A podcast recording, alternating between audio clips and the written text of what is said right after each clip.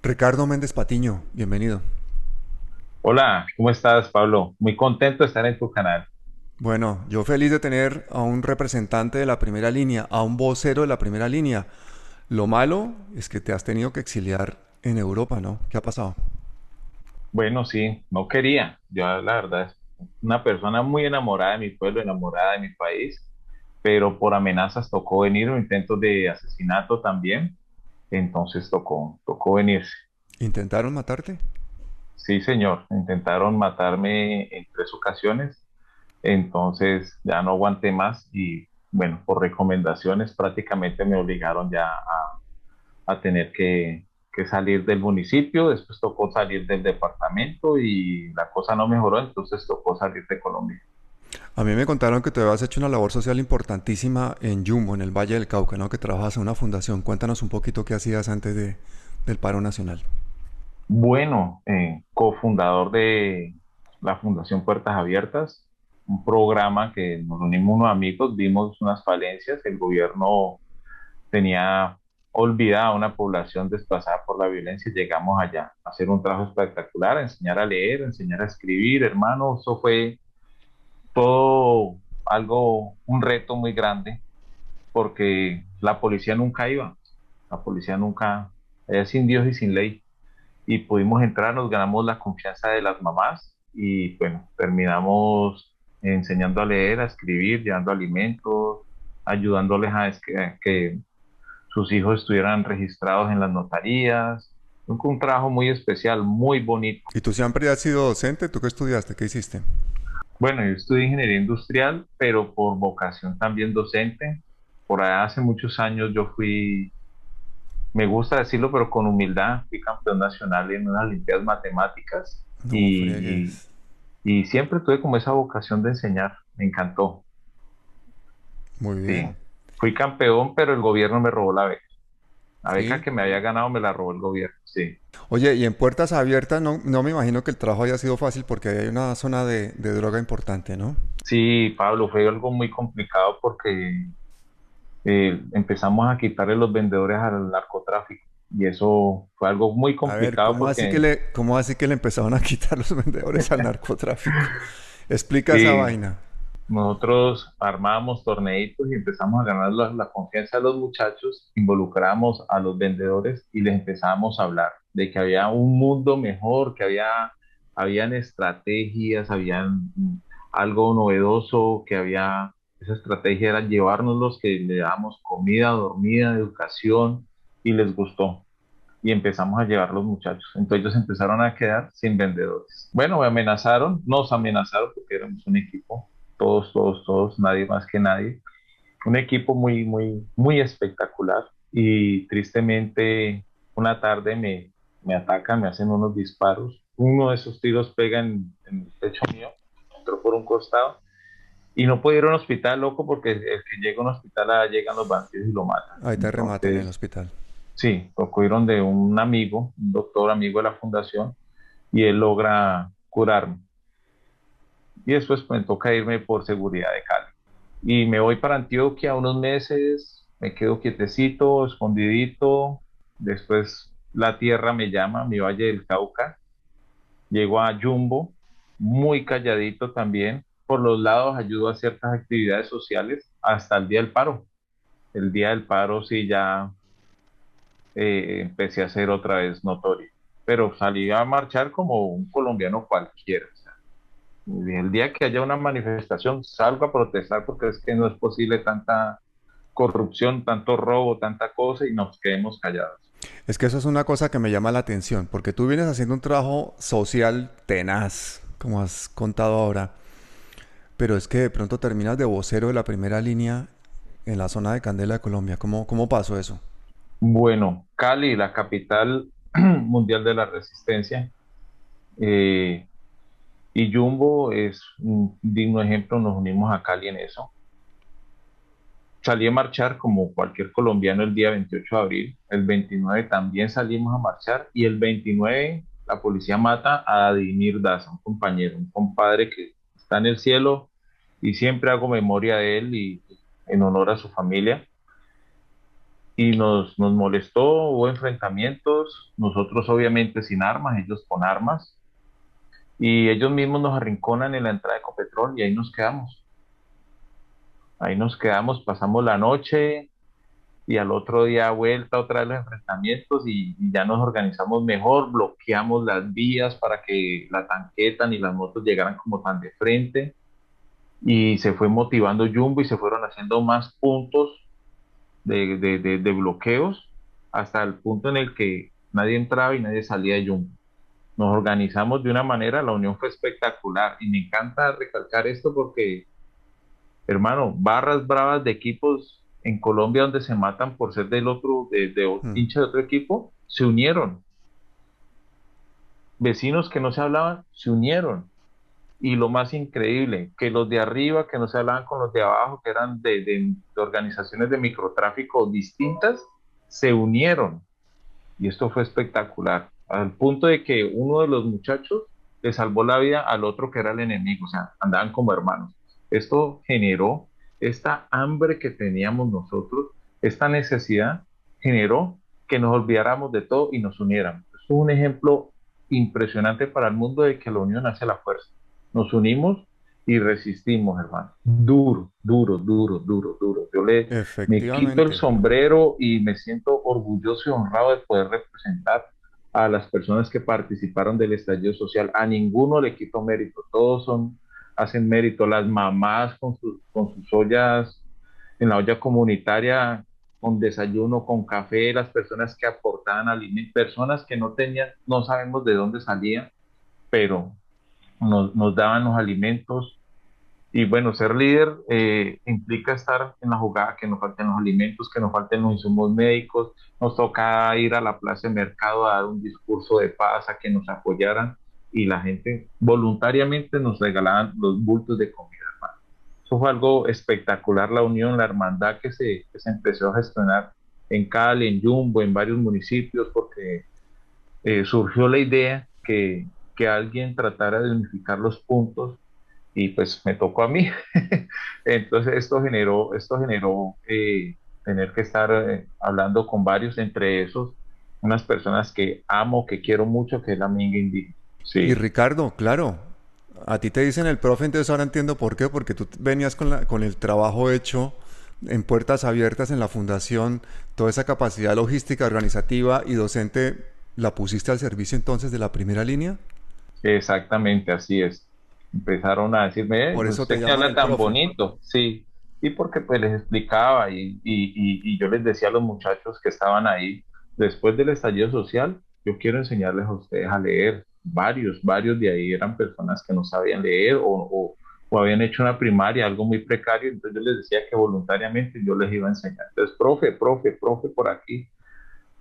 Y eso generó y llamó la atención porque desde un principio quedamos en que no íbamos a vandalizar ni a robarnos nada de la entrada de Ecopetrol. Nada es nada. Y, eso, eso fue algo muy bonito, muy llamativo, porque se empezó a, generar una, una fuerza de honradez de que no, no, éramos vándalos de Ustedes estaban en la entrada de Ecopetrol con millones de, de, de, de contenedores, de lo que sea, de combustible, y ahí nadie se robó nada no nos robamos nada, hermano. Nosotros estábamos de la malla hacia afuera, no entramos. Esa era la, la, la primicia que, que, teníamos, porque no, solamente no era yo un líder, éramos varios. ¿Hubo alguien que intentó robar? ¿Hubo gente que intentó robar o no? Bueno, yo tengo que, que decirte algo, algo que es muy importante. 1.750 millones de pesos diarios estaban siendo frenados en esa entrada. De esos 1.750 millones de pesos en combustible, datos dados por la alcaldía de Jumbo, no me los estoy inventando, eso generó escasez de combustible en el suroccidente colombiano, pero también generó, escúchame muy bien aquí Pablo, lo, lo, lo, interesante y lo bonito del amaño de lo que es el gobierno. Se generó escasez de droga en Europa y Estados Unidos. Claro. Claro, porque mira, aquí hemos tenido en este programa al senador Gustavo Bolívar, que por ejemplo nos contaba como para hacer eh, un kilo de, cocaína se necesitan no sé cuántas decenas de miles de litros de, gasolina, que hay pueblos en Colombia donde hay 10 carros y hay 4 gasolineras, ¿no? Que el, transporte de combustible con miles y miles de carrotanques por todo el país, buena parte de eso está destinado al narcotráfico y que todo eso es una industria legal que paga impuestos y que todo eso es con el con el visto bueno del gobierno, de las autoridades y con el ejército cuidando, ¿no? Cuéntanos esa vaina cómo es. El 43% del combustible que sale hacia el, hacia el suroccidente colombiano es destinado para la fabricación de las sustancias alucinógenas. El 43%. Ese emprendimiento de la gente de bien que nosotros llamamos gente de bien eh, está siendo frenado por un grupo de colombianos en, la puerta de Ecopetrol. Una noche, una noche, no había combates esa noche. Eh, los muchachos me dicen que como un kilómetro que era donde estaba, menos de un kilómetro teníamos un bloqueo, que había una camioneta que había llegado y que estaba preguntando por el líder. Entonces, armamos ahí incipientemente un, esquema como de, rodearlo y yo les decía, muchachos, si me, si me tiran, eh, ataquen. Eh, yo les hablo de paz, pero si me tiran, ataquen, porque nos tenemos que defender. Una camioneta, entonces me acerqué con prudencia a cierta distancia y le dije que qué necesitan. Entonces me dijeron que me acercara, les dije que no. Entonces me muestran un maletín con mucho dinero. Entonces cuando veo el maletín, eh, me tiro hacia atrás. Y me dice, venga, cójalo para ustedes, y sus muchachos, déjenme dos horas, tanqueamos los, sacamos los carrotanques. Entonces les dije que no. Pero me decía, pues que es plata, venga, cuéntala. Yo les decía que no, porque yo estoy protestando contra un gobierno corrupto, yo no me hago. Eso es un principio que tenemos. Muy bien. Y los muchachos, yo les dije, ¿alguno de ustedes se va a vender? Y los muchachos, hermanos, yo los felicito, dijeron que no, que no, que nada, que ellos para afuera, que, se fueran, que se fueran, y se fueron. Eh, al otro día en la mañana eh, empiezan a llamarme, amenazándome. ¿Aló, con el profe? Sí, sí, ¿qué pasó? Ricardo, ahí empezaron las amenazas. Ahí empezaron Cuando tú las rechazas el dinero, ese, ¿quién, te estaba ofreciendo ese dinero? ¿El narcotráfico? ¿Quién, quién, quién era el que te ofrecía ese dinero? El narcotráfico. Es que igual estamos en un gobierno narcoparamilitar. Entonces, narco, paramilitares y el gobierno. Entonces, eso es una mezcla de todo. Porque cuando yo hablo de los paramilitares, son, hacen parte también del esquema del gobierno. De eso yo lo tengo muy claro. Eso no me tiembla la voz para decirlo. Soy pruebas, pruebas muy contundentes de la parapolítica, narcopolítica. No son inventos, son cosas que ya están más que sustentadas. Entonces, Pablo, eso, eso, eso empezaron a llamarme que, que siguiera de sapo, que me iban a matar, que siguiera de picaba loco, que me iban a matar. Yo ya lo último ya no quería contestar. Hasta un día, yo tengo un emprendimiento en Google, el guía Google. Y me decían, guía Google, fue tan fácil encontrarte. yo, uff, ya sabemos dónde está toda tu familia. Hmm. Ya te vamos a poner a chupar gladiolo. Que en Colombia significa que me van a matar. Después vinieron más ataques del SMAT. Impresionantes, hermano, impresionantes. Hay una persona que está en Francia, Jenner. Eh, él hace un en vivo. Estamos en pleno combate, hacemos un en vivo con la amiga indígena y les mostramos lo, lo salvaje que fue esa, esa noche, fue un salvaje. Ha sido una madrugada catastrófica aquí. La policía llegó arremetiendo, lanzando gas lacrimógeno por cuadras donde hay casas, donde hay niños, donde hay ancianos, ha tocado correr con ellos hacia atrás, hacia el monte, porque no, no tenemos a quién pedirle ayuda, porque siempre le pedimos ayuda a la policía y es ella la que está tirando. Tenemos un lugar donde está la comunidad Yanacón y la comunidad NASA y también los atacaron y tenemos tenemos temor porque si no respetan un pueblo con tanta trascendencia milenaria, no respetan a nadie, no están respetando niños, no respetan nada, le gritamos que hay niños y no les importa, llegan con sus tanquetas arremetiendo.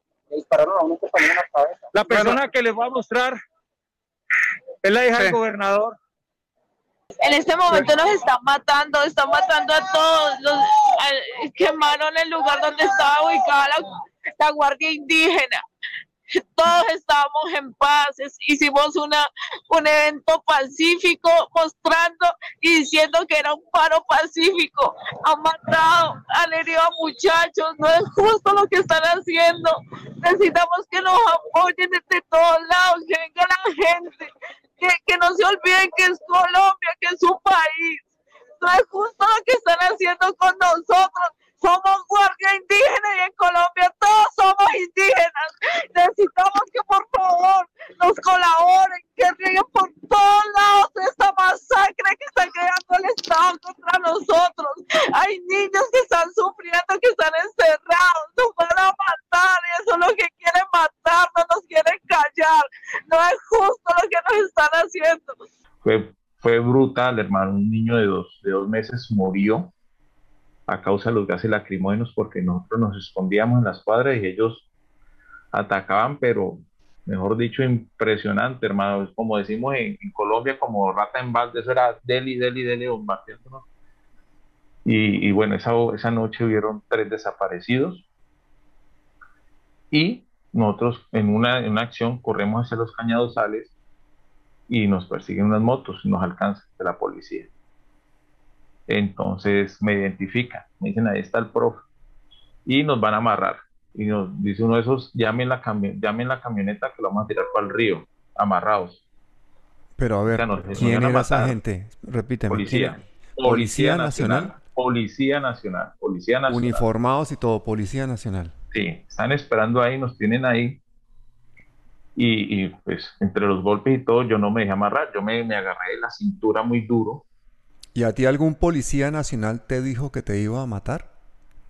Nos iban a amarrar y tirarnos al río. Eso es señal de, de, por la noche a las 2 de la mañana no vamos de paseo amarrados a un río. Significa que nos iban a matar. Esto generó que, que yo me agarrara, que tengo que sobrevivir. No me dejé amarrar muy bien, que digamos. Y cuando el, los policías pues estaba también cansado porque lo hicimos correr fue a amarrar al otro compañero, trató de amarrarlo, tampoco se dejó amarrar muy bien y se fue para del otro. Y el que estaba hablando por el radio, que era el que estaba armado, se descuidó y yo me solté, arranqué a correr por los cañadosales y llegué al punto donde estábamos nosotros. Llegué gritando y entonces todos, todos, todos, todos salimos a, a donde están el resto de compañeros y ellos tal vez escucharon la turba y se fueron. Y ahí alcanzamos a rescatar a los compañeros esa noche en ese, en ese momento no, nos, salvamos. Fue algo pues milagroso ahí y verdad pues le agradezco a los muchachos porque si no nos hubieran matado. Después, en la siguiente noche, volvieron los ataques y fue algo muy triste porque fue un domingo y, le mandamos razón al alcalde de Yumbo que queríamos tregua, que queríamos realizar una actividad con la minga indígena, involucrar a los del barrio, a los barrios aledaños, para que aprendieran a bailar como bailan los indígenas, escuchar la música indígena. A mí me encanta. Y aprender a tejer. Fue una, fue una tarde lúdica, hermosa, espectacular, hermano. Y quedamos que todo iba a estar en paz.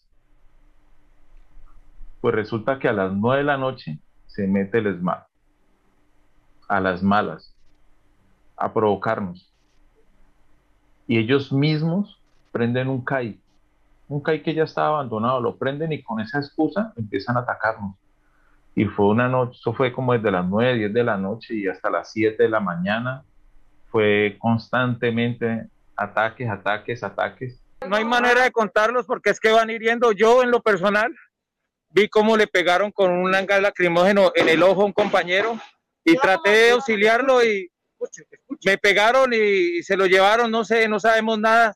Estamos hablando con el señor de Derechos Humanos que averigüe. No le quieren dar respuesta a Derechos Humanos. Sabemos, tenemos un presupuesto de cinco personas desaparecidas y muchos, muchos heridos.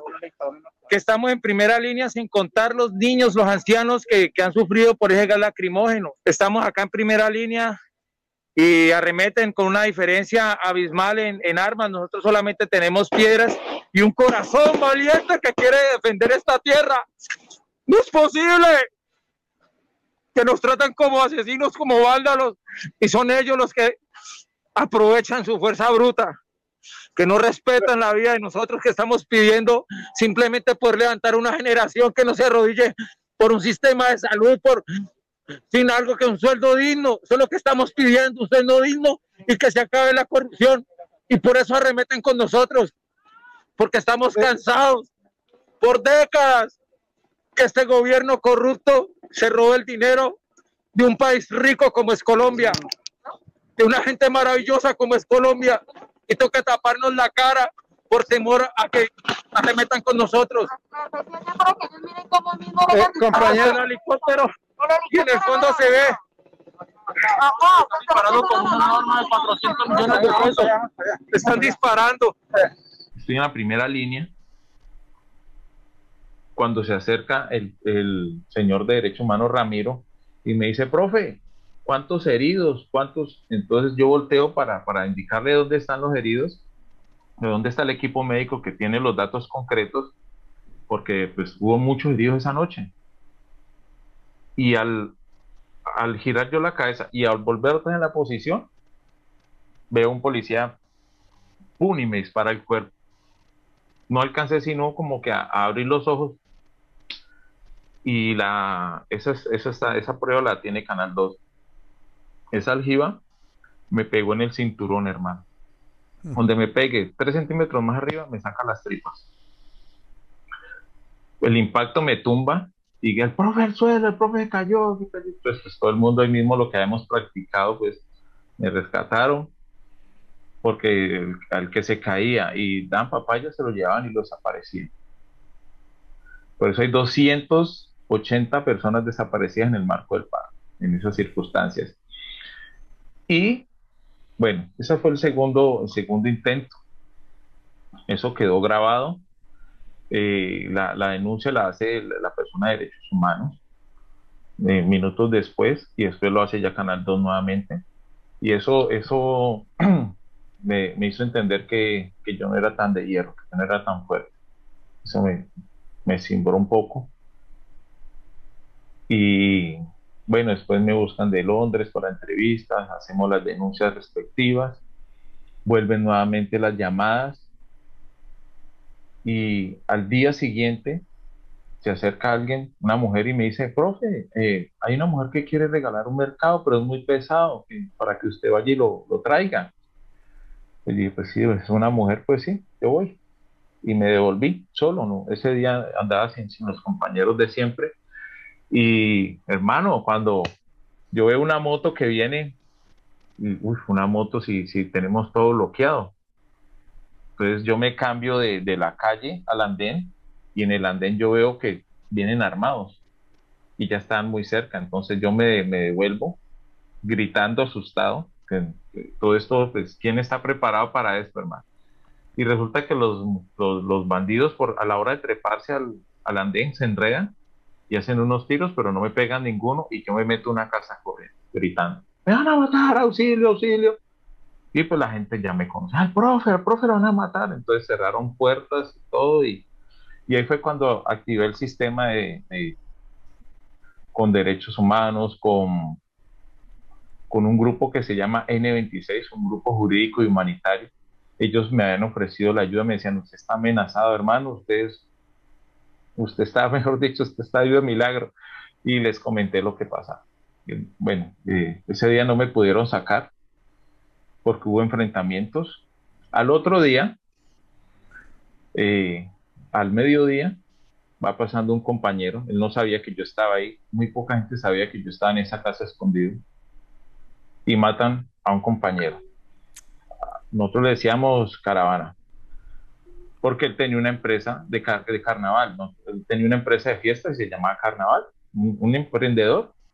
Bueno, le pegan un tiro en el pecho, de eso también hay videos, hay pruebas tiro en el pecho y cuando cae, lo rematan. Tristemente, joven hermano. Un joven, no, no era un bandido, un joven emprendedor. Eso duele.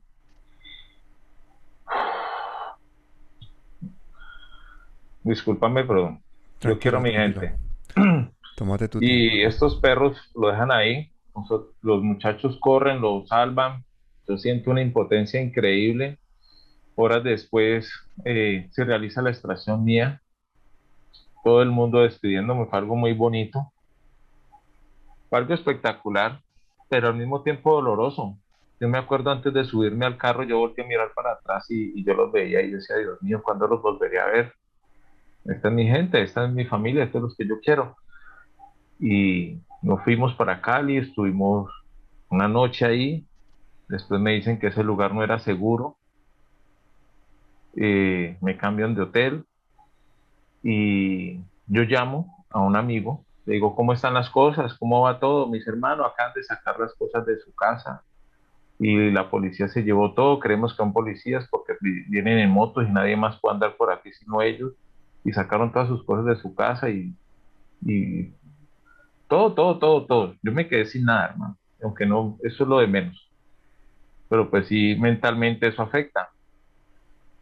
Y resulta que por esa llamada eh, me rastrean y las personas de 1N tienen su inteligencia y me dicen a los minutos, vean, ya saben que usted está por acá, hermano, toca cambiarlo de hotel. Nos llevan en unas horas. no te entendí, ¿las personas de qué? del, del, equipo eh, jurídico y humanitario 21N. Sí. Ellos tienen sus personas de inteligencia o alguien que les comenta las cosas y dicen, ¿Es eso, hay una que fundación o una organización? Ellos son un equipo jurídico y humanitario de derechos humanos. Ah, derechos humanos, perdona. Sí. entonces me dicen, tenemos que moverte, pero es que hace unas horas llegamos a este hotel, no, ya saben que usted está por acá y me cambiaron de hotel y me sugieren que empiece a mover fichas para salir de, ya no del, del departamento. Me cambian de departamento y me, me, me me cambia, toca cambiar celular, toca cambiar todo, toca, toca, mejor dicho, reinventarme. Y ocurre algo que yo no había experimentado. Me, me dicen, es conveniente que salgas de este lugar de encierro, vas a salir acompañado. Y a cinco metros, en una esquina, está un patrullero común y corriente. No en el marco, estamos en el marco del paro, pero en esa zona donde estaba, en esa otra ciudad, no, no había hermano, empiezo a llorar y a temblar. Y, me dicen, ¿qué te pasó? ¿Qué te pasó? ¿Te envenenaron? ¿Qué fue? Y le dije, no, yo quiero matar a ese policía. yo, cosas que yo nunca había sentido porque pues eh, siempre mi discurso es de la paz. Eh, hacer acompañamiento psicológico, charlas, bueno, superé esa situación. Y se me ocurre ir al portal del 80 en Bogotá o la otra ciudad era Bogotá, y alguien me identifica, ah, el profe, se la huya, ta, ta, ta, se dieron cuenta que está en Bogotá y me dicen, no, hermano, usted, usted es muy mediático y usted está muy amenazado, ya saben que usted está aquí, lo mejor es que salga. Estamos en el sexto foro internacional de víctimas y por ahí fue la cosa, por ahí, en compañía de la Comisión Catalana, de la, del Congreso del Parlamento Catalán, me vine con ellos y desde ahí estoy acá.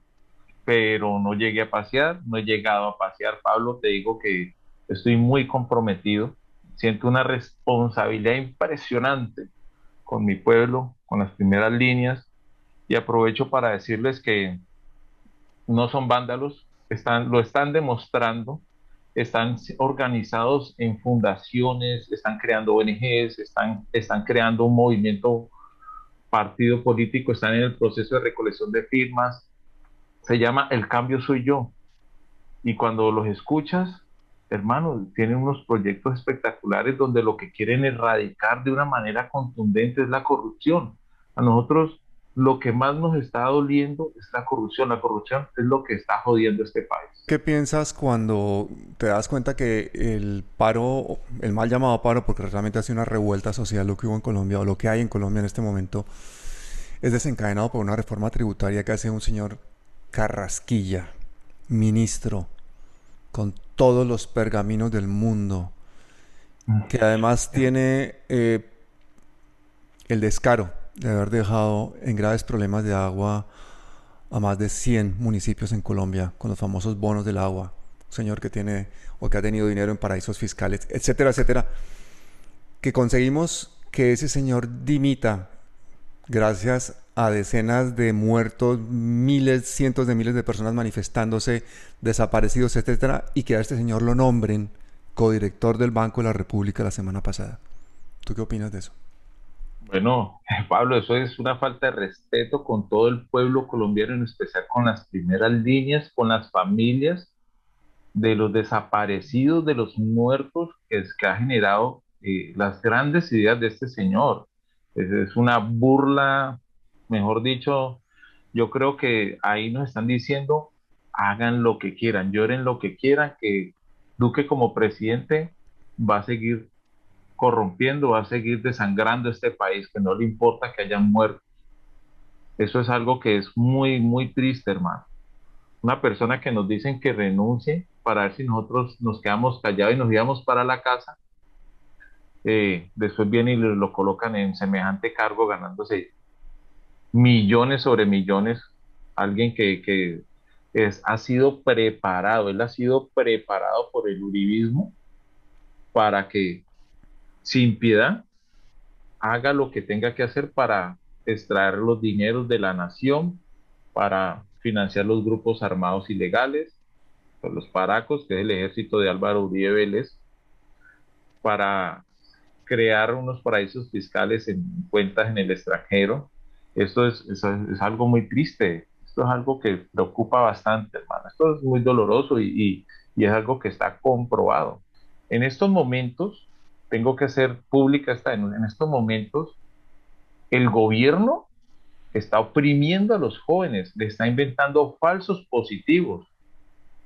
Tenemos cualquier cantidad de jóvenes escondidos, líderes con temor de salir a la calle porque los están, están inventando falsos positivos. Tenemos una, docente en Bugalagrande que le inventaron un falso positivo y cuando fue a salir del país se la llevaron para la URI en Bogotá, inventándole cualquier cantidad de casos. Tenemos paramédicas que estaban haciendo su hermosa labor de salvarle la vida a los jóvenes y ahora resultando siendo guerrilleras. A mí me llamaron, profe, acaban de sacar de Jamundí de una casa a dos jóvenes dos adolescentes de 17 y 13 años. Ahí mismo empezamos a activar con las personas que están en Colombia, donde los van a, buscar. Y dos días después aparecen con dos fusiles de más de 50 millones de diciendo que son guerrilleros, un, un culicagado de 13 años, uno de 17, después meten ahí a dos muchachos más, y ya no es en Jamundí, sino en Potrerito. Y ya, guerrilleros, porque ellos dijeron, un peladito de 17 años, 13 años, ¿de dónde van a sacar para tener fusiles ahí? Más de 100 millones de pesos ahí en esos dos fusiles. Son cosas, son Ricardo, el poder está desesperado, Están desesperados, están desesperados, tan desesperados están que están permitiendo esta impunidad, esa corrupción, porque precisamente es la única forma que tienen de conseguir apoyos para las elecciones del próximo año, dejar toda la mermelada del mundo y toda la corrupción. Por eso la ministra de las TICs va a salir inmune de todo esto. Pero Ricardo Méndez Patiño, a ti te llaman el profe y lamento informarte que ya tienes un aula, se llama Palabras Mayores. ¿Cuándo vas a empezar a dar pedagogía aquí? Porque esta es tu casa. Bueno, me siento privilegiado y estoy contento y todo, siempre es el mismo discurso, todo lo que sea para el bienestar de mi país, ahí voy a estar, voy a estar presente, apoyar, ayudar en lo que sea porque soy un colombiano que ama su patria, que ama su pueblo y estoy convencido de que es, este es el tiempo en el que no podemos desfallecer, tenemos que perseverar y desde acá, desde el exterior, eh, estoy muy bien rodeado de toda la colombianidad y unos colectivos muy importantes acá en Barcelona, en Madrid y bueno, nos vamos a mover, nos vamos a mover de una manera en que vamos a, a hacerle sentir al pueblo colombiano que no están solos, hay que despertarse que hay que empezar a hacer unos cambios, empezar a renunciar, bloqueemos a Canal Caracol, bloqueemos a RCN, Semana, El Espectador.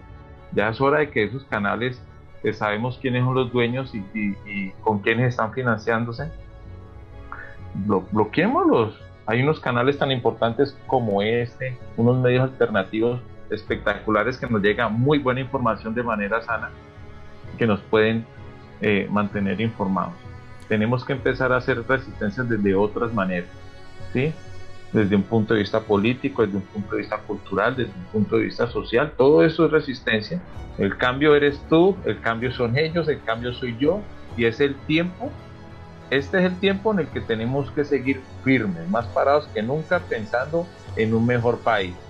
Y ahí voy a estar, claro que sí, ahí voy a estar y cuantas veces me llama, ahí voy a estar muy pendiente para, para aportar. Muy bien, Ricardo, aquí te esperamos. Te esperamos con la misma ansiedad que esperamos al presidente Duque que viene el próximo fin de semana, el día 12, a Madrid a la Feria del Libro. Muchísimas gracias. Ahí lo dejo. Hasta bueno, siempre. Un abrazo.